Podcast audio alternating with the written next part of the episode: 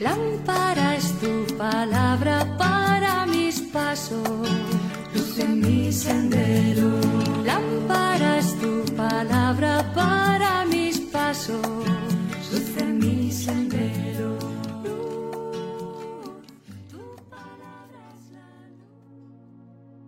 Del Evangelio según San Mateo capítulo 21 versículos del 33 al 43 y del 45 al 46. En aquel tiempo dijo Jesús a los sumos sacerdotes y a los ancianos del pueblo, escuchen otra parábola. Había un propietario que plantó una viña, la rodeó con una cerca, cavó en ella un lagar, construyó la casa del guarda, la arrendó a unos labradores y se marchó de viaje.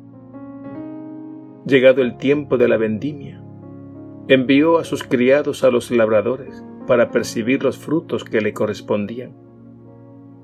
Pero los labradores, agarrando a los criados, apalearon a uno, mataron a otro, y a otro lo apedrearon.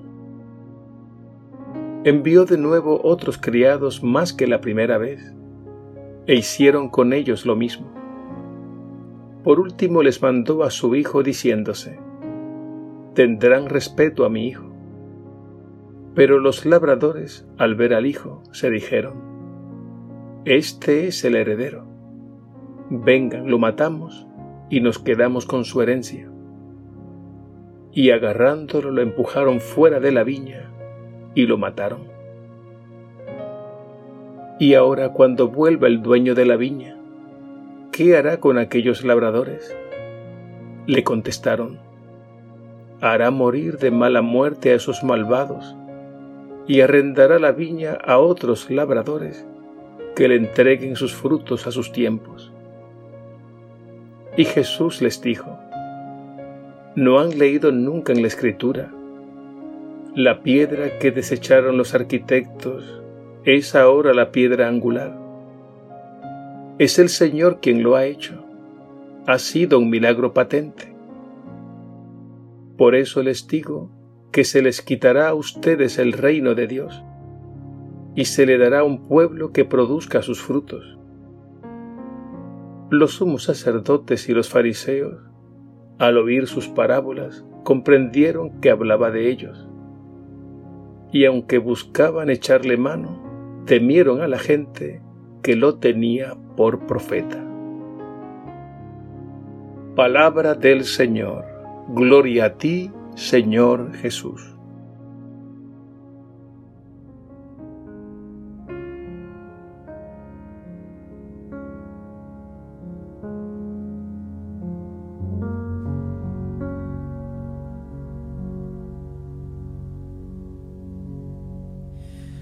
Hoy vengo a ti para todo aquello que quise desterrar. Háblame, Señor, que yo vea en ti la luz. Uh,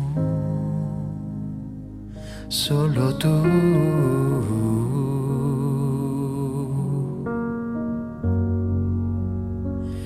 Solo tú.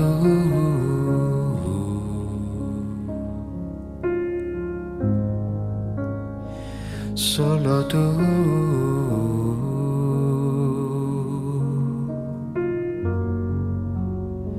Solo tú.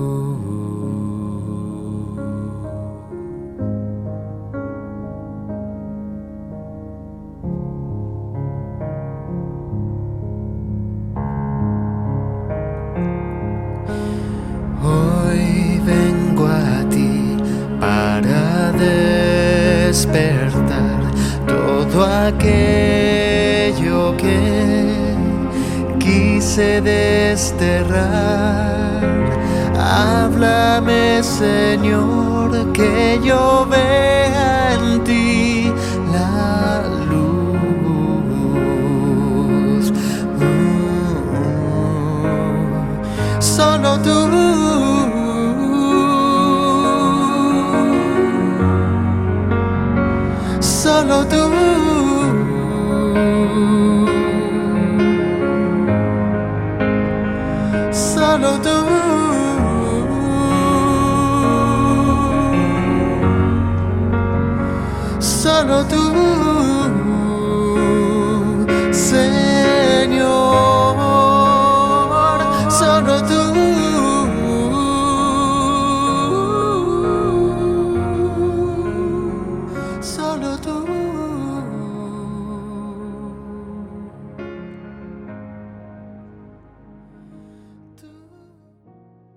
Jesús nos ha narrado la parábola de los viñadores homicidas.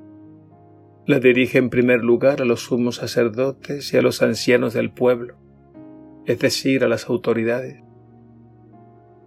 En esta parábola podemos ver una progresiva violencia por parte de los viñadores contratados para trabajar en la viña. Sus corazones se han ido endureciendo cada vez más en la medida en que han creído falsamente que la viña es de ellos y no del dueño.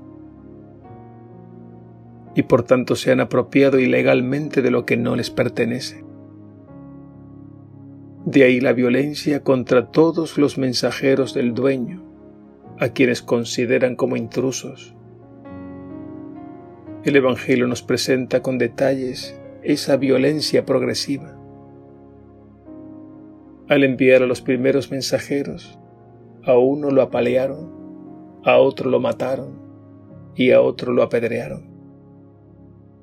Y el dueño envió de nuevo a otros mensajeros más que la primera vez e hicieron con ellos lo mismo.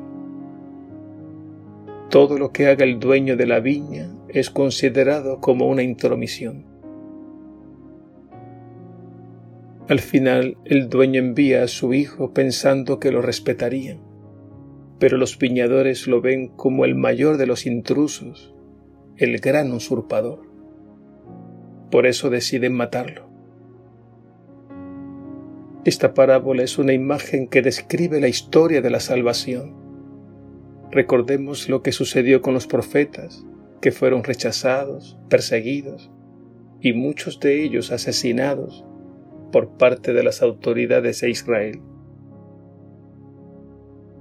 Esta parábola describe también lo que sucede a toda persona que decide vivir sin Dios. Hay quien piensa que es dueño absoluto de su vida y con su vida puede hacer lo que quiera, y que nadie, ni Dios, tiene por qué entrometerse. Quien piensa así tendrá el corazón cada vez más endurecido y no aceptará ninguna palabra o consejo que le convenza de lo contrario. Una persona así percibe la palabra de Dios como una intromisión o una amenaza y en consecuencia se pondrá a la defensiva. La historia es testigo de cómo han habido personas, grupos e ideologías que han tratado de destruir todo lo que viene de Dios. Jesús antes de sufrir su pasión advirtió de esto a sus discípulos cuando les dijo, Si el mundo les odia, recuerden que a mí me han odiado primero. La palabra de Dios para mucha gente resulta antipática y entienden que lo mejor es silenciarla e incluso echarla fuera del ámbito social. Esta manera de pensar encierra una falsa lógica cuyo modo de razonar es el siguiente. Mi vida será cada vez más mía en la medida en que sea menos de Dios. Esta lógica del pecado es una inspiración de Satanás. La serpiente en el paraíso hizo creer a nuestros primeros padres que Dios es un mentiroso y enemigo de su felicidad. De ahí la falsa creencia de que estar con Dios haría infeliz a la humanidad, mientras que la verdadera felicidad está en rechazar a Dios para adueñarse de la propia vida. En nuestro subconsciente subyace el misterioso susurro de Satanás. El día que coman del fruto prohibido serán como dioses. Es decir, el día que desobedezcan a Dios serán felices. Desde entonces a Dios se le ve como un intruso, como un enemigo de la felicidad, y como el gran estorbo al que hay que echar fuera. A esta falsa lógica se contrapone la verdadera lógica que dice lo siguiente. En la medida en que soy hijo de Dios, más vida tendré en Él, porque en Él está la fuente de la verdadera vida y de la verdadera felicidad. Esta parábola tiene también un mensaje para los evangelizadores de todos los tiempos. Con ella Jesús nos pone en guardia y nos prepara para lo que nos vamos a enfrentar. Y nos vamos a enfrentar con el odio a la fe. Y nos tocará en suerte ser de alguna manera mártires, como lo fueron tantos otros a lo largo de la historia. Pero no olvidemos que el Señor nos dará la fuerza de su amor, que es la fuerza de su Espíritu, que nos sostendrá e infundirá valor ante el odio del mundo. Confiemos en Jesús, que siendo rechazado, condenado y ejecutado por el mundo, resucitó victorioso de la muerte.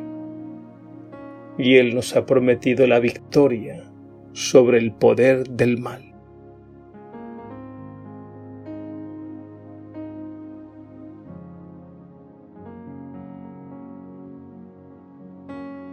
Señor Jesús, danos un corazón sensato, para que nunca nos apropiemos de todo aquello que nos has dado como don. Haz que seamos generosos poniendo todo lo que somos y tenemos al servicio de los demás. Y no permitas que caigamos en esa falsa idea de pensar que seremos más felices sin Dios y sin los hermanos